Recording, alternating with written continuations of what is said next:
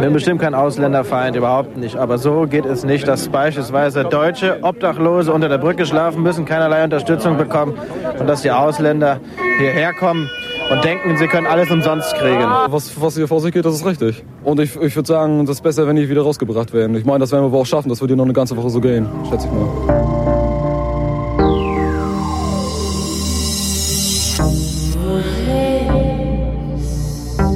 Wer redet, ist nicht tot.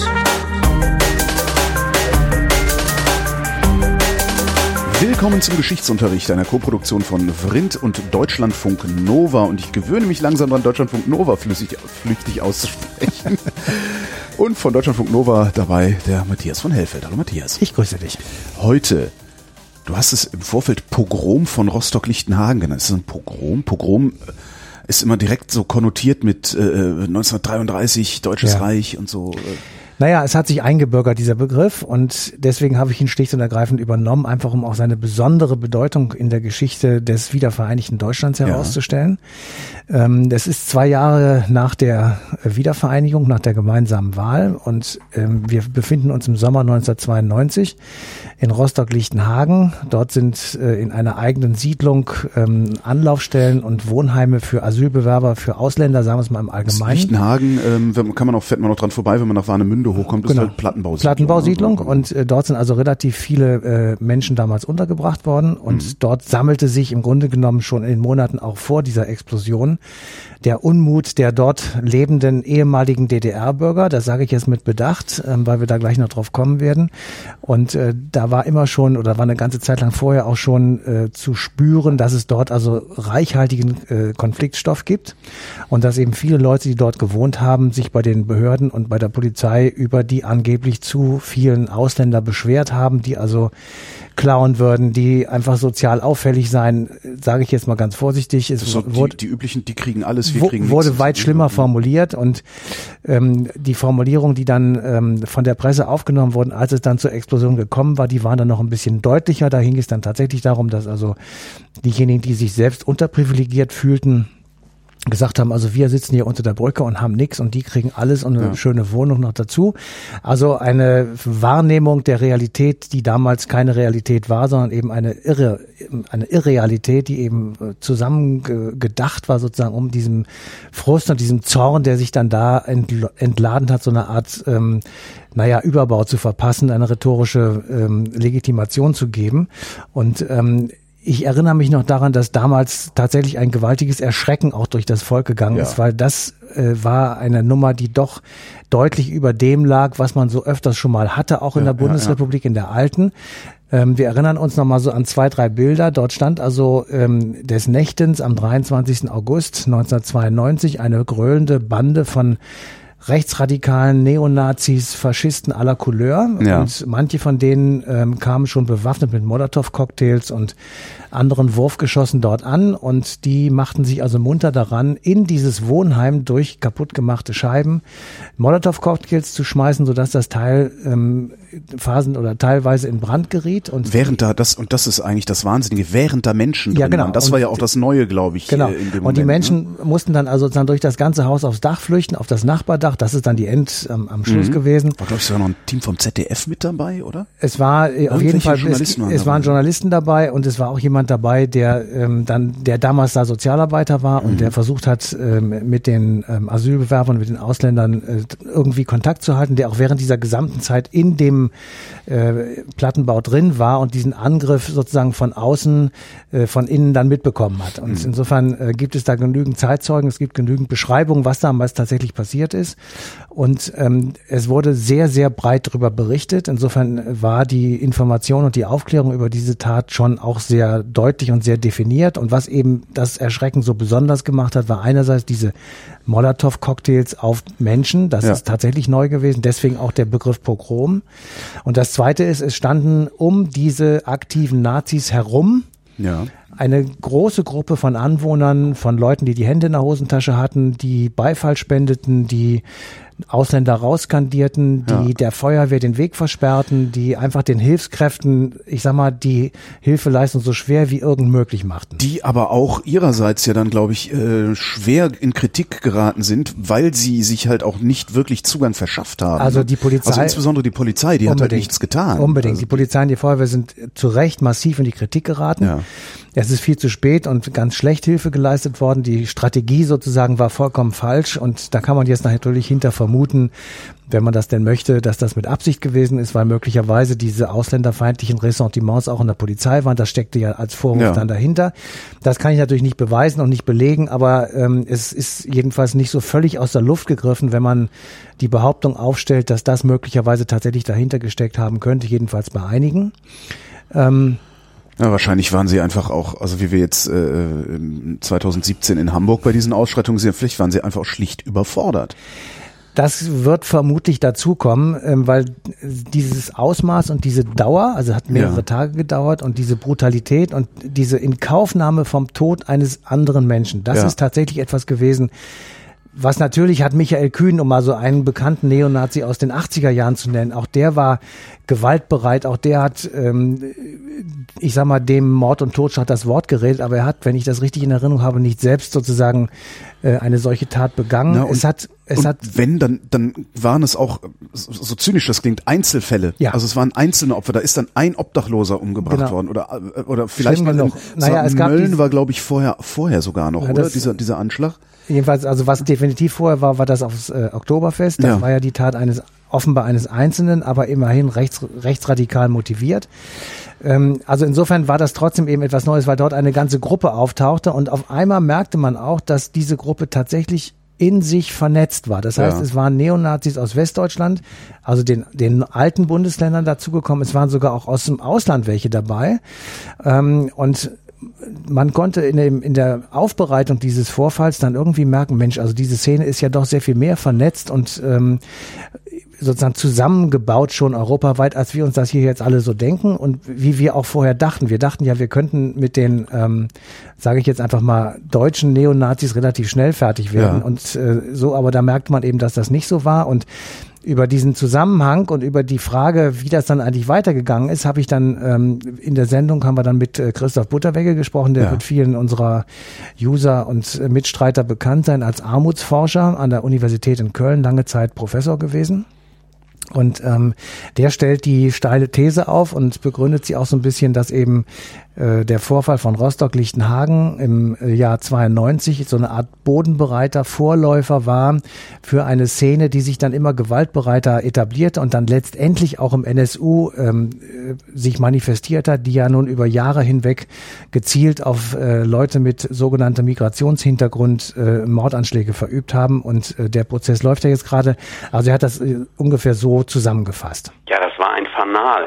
Man hat äh, mit dieser äh, Aggressivität, mit der man da vorgegangen ist, Molotow-Cocktails zu werfen auf die zentrale Anlaufstelle für Asylbewerber und auf benachbarte äh, Flüchtlingswohnheime, äh, mit dieser aggressiven äh, Strategie hat man Erfolg gehabt. Böhnhardt, äh, Mundlos, Zschäpe und auch ihre Unterstützer, die ja jetzt nicht vor Gericht stehen in München, die äh, sahen sich auch bestätigt und äh, haben äh, natürlich äh, teilgehabt an diesem Erfolg in Rostock-Lichtenhagen. Äh, und insofern äh, glaube ich, dass die Hinwendung äh, zum Rechtsterrorismus auch befördert worden ist äh, durch dieses äh, Rostock-Lichtenhagener Pogrom, äh, weil ähm, dort so äh, mit Molotow-Cocktails aggressiv Feuer zu legen, äh, Menschen in Todesangst zu versetzen, das war ja schon die Vorstufe zu der Mordserie äh, an äh, Migranten, äh, die dann folgte. Und insofern muss man sagen, dass Rostock-Lichtenhagen äh, auch der Nährboden war äh, für diesen Rechtsterrorismus, äh, der dann später eben äh, vom NSU ausging. Hat, also das, das, das würde ja bedeuten, dass wir damals, also kurz nach Lichtenhagen, etwas hätten unternehmen können. Das uns den ganzen Scheiß, den wir jetzt oder die letzten 20 Jahre gesehen haben, erspart hätte. Ähm, hat er gesagt, was wir hätten unternehmen können? Nee, das ist das Problem. Das werden wir jetzt auch bei 2017 mit den Linksradikalen haben. Natürlich kann man sagen, okay, wir sperren sie alle ins Gefängnis. Ähm, das wird eine gewisse Zeit lang vielleicht gehen sogar, aber dann kommen sie sehr viel motivierter noch heraus ja. und sind dann noch radikaler und noch weiter unserer Gesellschaft entrückt, als sie es vorher waren. Insofern ist das eine relativ komplizierte Angelegenheit. Ähm, man kann natürlich dafür sorgen, dass der Rechtsstaat mit seinen Möglichkeiten, wie das immer so schön heißt, sich dann durchsetzt. Das ist auch sicherlich richtig, aber man muss tatsächlich auch bedenken, bei 1992 ist der Zeitpunkt, an dem es stattgefunden hat, von großer Bedeutung. Also ja. wir müssen einfach nochmal kurz zurückgehen und sagen, es war 1992. 1990 im Oktober war die erste gesamtdeutsche Bundestagswahl. Ähm, also Ende, Ende 1990 war die, war die äh, erste gemeinsame Wahl. Das heißt, ungefähr anderthalb Jahre lang war das äh, Land vereinigt. Es gab massive Probleme, wie wir uns alle noch gut erinnern Massenarbeitslosigkeit. Können. Massenarbeitslosigkeit. Äh, es gab das Versprechen der blühenden Landschaften, ja. das äh, Helmut Kohl gegeben hat, was nicht eingehalten wurde. Es gab diese Katastrophe ähm, mit ver zu verkaufenden DDR-Fabriken.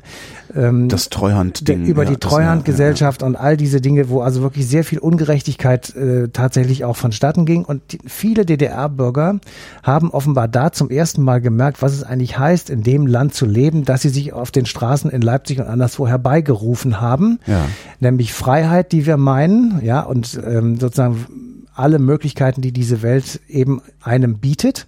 Diese Freiheit muss man aber auch leben können. Also ja. wir sind so groß geworden, wir haben das gelernt, dass Freiheit, meine Freiheit, auch die Freiheit des anderen bedeutet. Sprich, Na und vor allen Dingen auch ein, ein Maß an Verantwortung für, für sich selbst und den anderen bedeutet, eine Form von, von Verantwortung für man, sich selbst und den anderen bedeutet. Man, man ist extrem verantwortlich. Du bist, genau. du bist halt, letztlich bedeutet Freiheit, dass du auf dich alleine gestellt bist und dich niemand an die Hand nimmt und, und dafür sorgt, ja. dass, dass, dass es besser wird. Also das ist ja. ja immer so dieses, ich finde, das manifestiert sich immer sehr gut in so, einem, so einer Forderung, die Politik möge hier Arbeitsplätze hinbringen. Ja.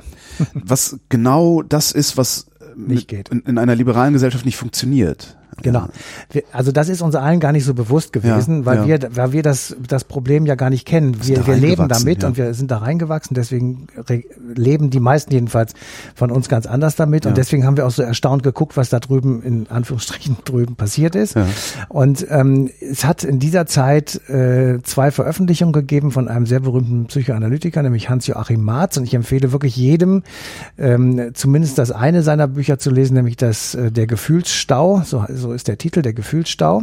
Und da hat er etwas gemacht, was man als Analytiker eigentlich nicht machen kann, nämlich mhm. er hat das sozusagen, was man einer Einzelperson angedeiht, einer Analyse sozusagen, hat er dem Volk der DDR ähm, aufgelegt. Kannst du natürlich auch ganz fies mit auf die Fresse fallen. ich erinnere da an fallen. jemanden, der geschrieben hat, der ein Buch geschrieben hat, das hieß äh, Leben wie bei Kohl, arbeiten wie bei Honecker und für einen fürchterlichen Sturm der Entrüstung äh, genau. gesorgt hat. Ähm, ich, ich hatte nicht das Gefühl, hieß. dass das so ist. Ich habe auch eher das Gefühl, dass er sehr ähm, viel Anerkennung für diese Bücher bekommen hat. Und ja. ich habe also da nochmal jetzt bei der Vorbereitung nochmal reingeguckt und will mal einen, einen Gedanken sozusagen ähm, vorlesen von eben Hans-Joachim Marz, der so ein bisschen erklärt, warum es dort zu diesem, zu dieser unglaublichen Eruption gekommen ist, weil etwas, was den DDR-Bürgern ihr ganzes Leben lang sozusagen beigebracht und eingetrichtert wurde, mit einem einzigen Schlag weg war. Ja, Boden unter den Füßen das, nennt man das. Das ja. beschreibt er so. Zitat, sich ein Kollektiv Entschuldigung,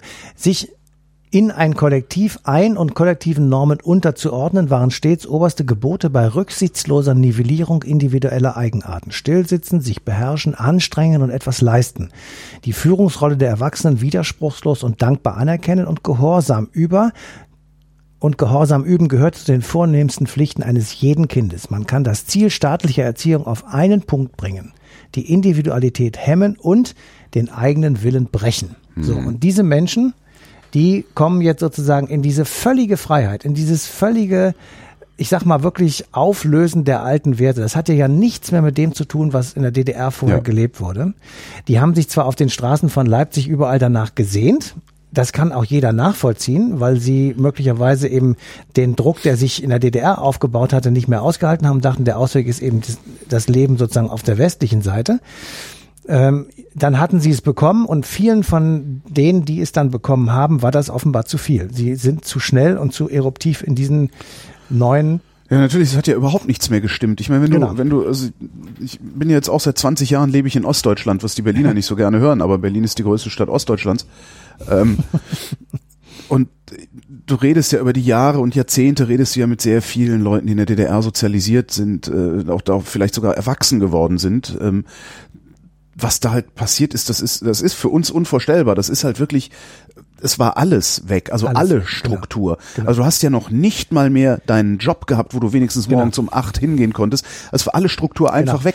Und es hieß immer, naja, es ist, jetzt alles weg, Pech gehabt, jetzt müsst ihr mal gucken, wie ihr klarkommt. Und ich kann eine Frage, die auch heute gestellt wird bei, bei, dem, bei, dem, bei der, Flüchtlings, äh, in der Flüchtlingsgeschichte, eine Frage, die da damals schon gestellt wurde, ist, wo kommt auf einmal das Geld her, um denen das zu bezahlen? Diese Frage, die finde ich nicht illegitim. Ja.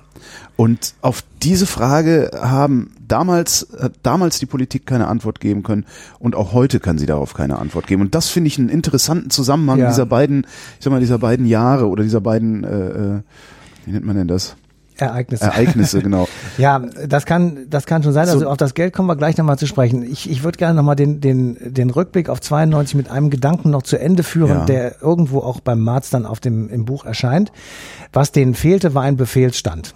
Ja, also so, so formuliert, Ja. dass irgendwie das, äh, sozusagen das Kommando kam, ihr machen jetzt alle das, und dann machen wir alle das, und dann machen wir alle das, und dann machen wir alle das. Das war weg und damit waren sie sozusagen im Nichts gelandet und mussten erstmal ein, ein neues Wertesystem sich, sich selber äh, zusammenreimen und wir im Westen haben überhaupt nichts dafür getan, dass es, dass das irgendwie ging. Ja. Es wurde ihnen auch nicht leicht gemacht. Nö, und die waren, im Prinzip waren die uns doch egal. Wenn wir Es war- ehrlich sind, waren die uns egal. Genau. Und insofern äh, hat sich das eben dann so. Das ist alles keine Entschuldigung, das ist auch keine äh, Nivellierung der Ja. Ereignisse. Das waren alles schwere Verbrecher, die das gemacht haben. Aber man, man muss ja versuchen, sozusagen zu erklären, wie es in irgendeiner Form zustande gekommen ist. Verbrechen passiert ja auch immer auf einem, auf einem, äh, in einem Kontext. Also es ist ja nicht rausgelöst. Oder wird ja nicht auf einmal Ja, ja. jemand, Ja, gibt's auch, dass auf einmal jemand durchdreht, aber nicht auf diese Weise über Nein. mehrere Tage äh, Hunderte von Menschen. Und das mit der, die Frage mit dem Geld, ähm, da gibt es eine ganz gute Antwort drauf, finde ich. Ja, ja, das Geld musste besorgt werden, das stimmt. Ähm, 1992 nehme ich mal an, haben sie es auf Pump gemacht. Heute sind wir, ich glaube, mit 16 Milliarden Überschuss pro Jahr gesegnet. Da kann man das wirklich aus der berühmten Portokasse bezahlen. Was in beiden Fällen nicht passiert ist. Und deswegen ist die Argumentation mit dem Geld eben doch nicht so richtig legitim. Es ist niemandem etwas weggenommen worden. Es wurde kein einziger Euro oder D-Mark weniger gezahlt an irgendwelche Sozialhilfe oder Hartz-IV-Empfänger. Es wurde nicht irgendwo eine einzige Mark oder Euro an Kindertagesstätten etc. etc. eingespart, sondern das Geld ist tatsächlich entweder au- auf Pump gemacht worden, aus den Rücklagen geholt worden, wie jetzt. Jedenfalls nicht zu Lasten derer, die ansonsten Geld vom Staat bekommen.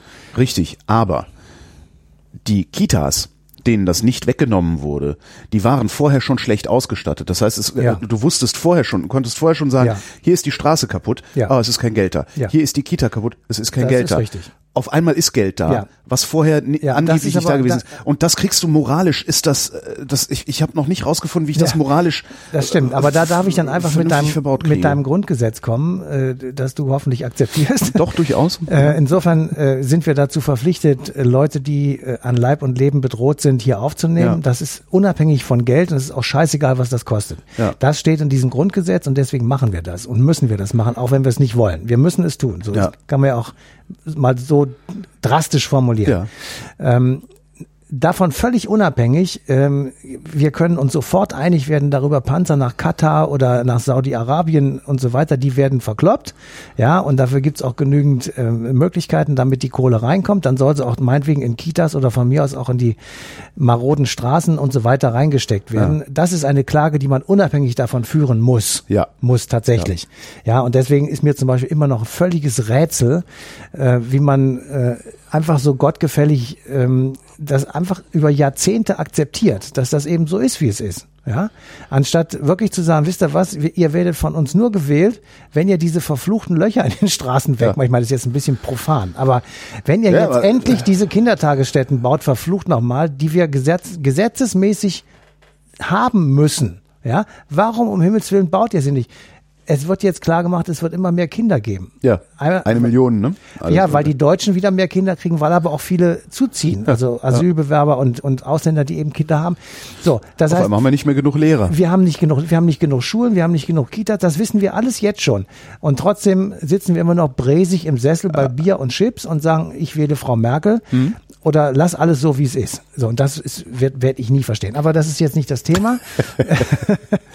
ähm, ich wollte nur sagen, dieses Ereignis in Rostock-Lichtenhagen hat sozusagen äh, ein, ein Exzess äh, bedeutet, der, wie ich finde, tatsächlich dieses Land verändert hat und der auch in den Geschichtsbüchern oder in der Geschichte dieses Landes tatsächlich für immer sozusagen drin bleiben wird, weil wir es eben nicht hingekriegt haben und das kann man wirklich sehen. Ich habe da mal geguckt, wie viele Anschläge hat es eigentlich 2015, 16 gegeben und die Zahl ist irrsinnig erschreckend. Mehr als 1000, Ja. zum Teil mit Toten. Es haben Ausländer seit, seit Rostock haben wir, glaube ich, über 150 Tote äh, ja, durch ich, ich, ich sag nur, ich habe Ja. jetzt mal so in unserer Zeit geguckt, weil Ja. wir hätten ja eigentlich genügend Zeit und Gelegenheit gehabt, mit diesem Irrsinn aufzuräumen und Ja. mal eine Debatte anzufangen. Das haben wir alles nicht gemacht und äh, das Ergebnis ist, dass eben immer da, wo es kritisch wird und wenn, äh, ich sage jetzt mal wieder, mehr Leute kommen sollten, dann werden wieder die gleichen Idioten auftreten Ja. und äh, im Übrigen nicht nur in Ostdeutschland, sondern ganz deutlich gesagt, in Baden-Württemberg, in Niedersachsen ist auch alles passiert, äh, eben Molotow-Cocktails auf Asylbewerberheime stecken, äh, schmeißen und die, äh, denen ist das auch völlig wurscht, ob noch jemand drin ist. Also diese Einstellung hat sich seither verfestigt und insofern finde ich die, den Gedanken von Butterwegge zu sagen, NSU ist nur erklärbar durch den, durch den richtigen Bruch ja, Ja. im Verhalten, ähm, der durch dieses äh, Ereignis in Rostock-Lichtenhagen sozusagen manifestiert worden ist. Da wurde erstmal klar, a, wir können uns vernetzen, b, wir sind nicht alleine, weil wir haben offenbar einen großen Rückhalt in der Bevölkerung, die da ja applaudiert haben. Und c, ähm, wir kriegen, wenn wir nur brutal genug sind, ähm, auch die Polizei sozusagen in den in, Ja. in Schaf. Wir, wir kriegen es hin, äh, durch Menschensperren oder was die Polizei oder die Feuerwehr so zu beeindrucken, dass sie den armen ähm, Vietnamesen in diesem Falle eben nicht hilft. So, und das war ein Paradigmenwechsel und das ist eine, eine schwere, ähm, das ist ein, ein, ein Malus sozusagen in unserer Geschichte. Aber wie reparieren wir diesen Bruch? Gar nicht. Den kannst du nicht reparieren. Der ist jetzt erstmal da. Du kannst auch Hitler nicht reparieren. Du kannst nur versuchen, sozusagen, obwohl beide nicht miteinander zu vergleichen sind, bevor jetzt gleich wieder einer loslegt. ähm, man kann das ja nicht reparieren. Man kann äh, es aufarbeiten sozusagen. Das ist ja dieser schreckliche Begriff, aber es gibt eben keinen besseren. Man muss das diskutieren. Man muss sagen, es ist, wir haben sehr viele Probleme. Wir haben auch manchmal soziale Probleme. Wir haben auch Probleme mit Asylbewerbern und Ausländern. Ja, es gibt massenhaft Banden, äh, die Ja, hier ja. rum. ich wohne in Berlin. Ja, Äh, also muss man dir don't nicht tell erzählen. me. Ja, ja, genau. klar. Ähm, das müssen wir klar benennen und das müssen wir auch tatsächlich hart verfolgen. Da gibt's überhaupt keine Diskussion. Und das, man, man, wir müssen tatsächlich den Grundsatz durchsetzen. Äh, wer hier lebt, muss sich an die Gesetze halten. Das klingt so behämmert und ist ja auch im Grunde genommen äh, Ja, ein klingt, Nullsatz. es klingt so behämmert, dass es äh, sich als populistische These eignet. Genau, ja, aber äh, wir, wir dürfen eben keine, keine, kein Bonussystem haben. Wir dürfen nicht irgendwelche Augen zudrücken, Ja. weil wir sagen, das sind arme Asylbewerber oder sonst irgendetwas.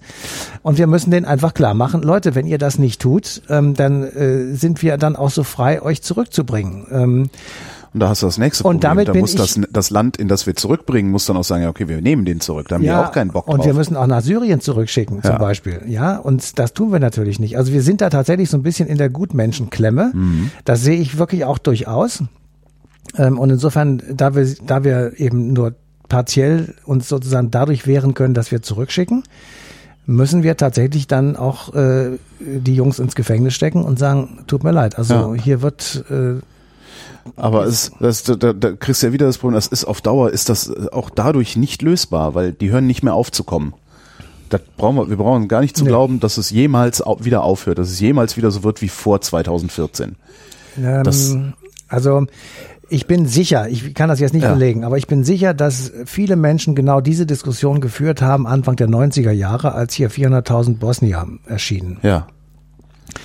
Ähm, weil man sich damals nicht vorstellen konnte, wie man diesen Milosevic irgendwie wieder an die Kandare Aber kriegt. auf dem Balkan wohnen Moment, nicht so viele Moment. Leute wie. Damals hat es, das hat ungefähr zehn Jahre gedauert. Es hat drei oder manche sagen auch vier Jugoslawienkriege gegeben. Ähm, und das ist eine ziemlich lange Zeit. Im Moment reden wir von zwei Jahren. Ähm, mal sehen sozusagen, wie das weitergeht. Das ist immer eine schwierig, also in die Zukunft ne, ist immer ein bisschen kompliziert. Ähm, aber ich tendiere auch dazu zu sagen, es wird auf jeden Fall nicht wieder auf Null gehen. Das nee, das alleine die Armutsmigration. Und ich, ich meine gar nicht sagen, die Kriegsflüchtlinge. Ich meine auch. Das, das ist ja, das auch, ist ja, ja handelbar. Kriegsflüchtlinge sind immer handelbar. Das wollte ich auch sagen. Die, aber die Armutsmigration äh, wir, ist halt das. Äh wenn wir nicht wirklich einen totalen äh, Wechsel machen, also ja. wieder ein Paradigmenwechsel, wo wir sagen, gut, wir müssen unser Geld eben nicht in Europa, sondern in Afrika ausgeben.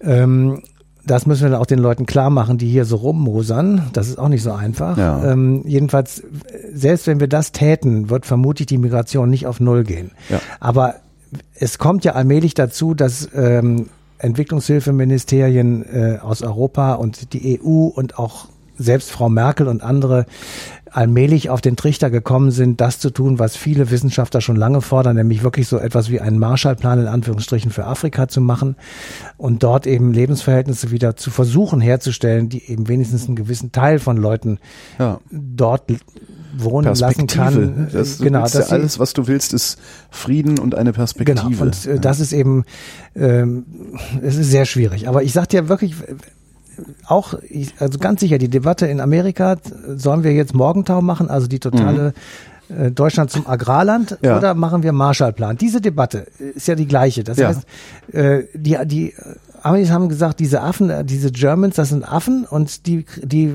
die kriegen jetzt nur noch Lebensmittel. Peanuts. Fertig. Schluss mit denen, ja. Und die anderen haben gesagt, nein, das ist Unfug. Wir sind, wir brauchen strategische Partner. Wir brauchen die groß und stark. Wir brauchen die und so weiter und so weiter.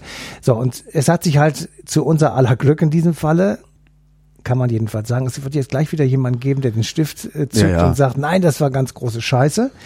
Ähm, dem würde ich widersprechen. Das tue ich schon mal hier mit im Vorab. ja, nein, also wir nee, haben nee. im Grunde echt Glück gehabt.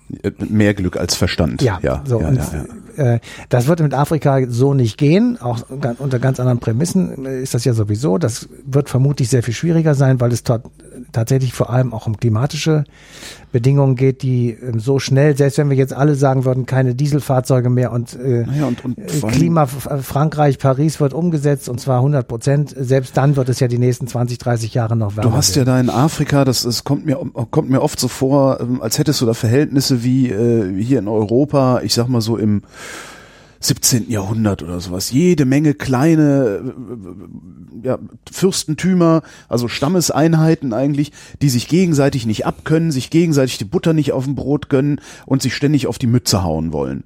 So ein bisschen kommt mir das so vor. Ja. Und das ist, und die sind alle bis an die Zähne bewaffnet da unten. Ja, und mit das, unserer Hilfe. Mit unserer Hilfe, genau. Ja, also das ist und da ist ja zum Beispiel meine, meine These ist ja, dass äh, eine militärische Lösung helfen würde.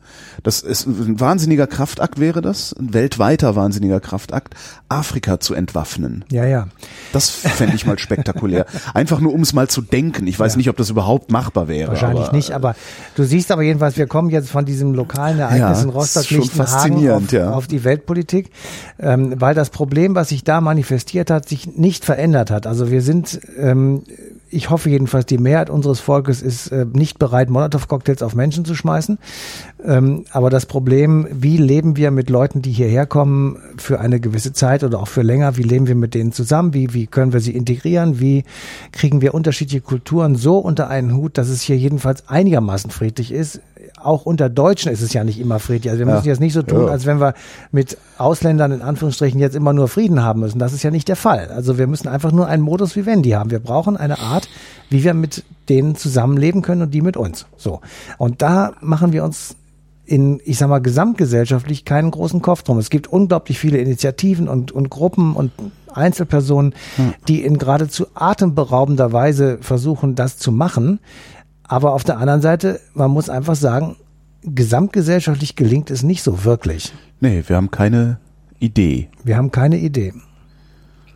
Matthias von Hellfeld, ich danke dir. Bitteschön. Und euch danken wir für die Aufmerksamkeit und verweisen euch auf den 20. August. Da läuft die passende Ausgabe Eine Stunde History auf DLF Nova.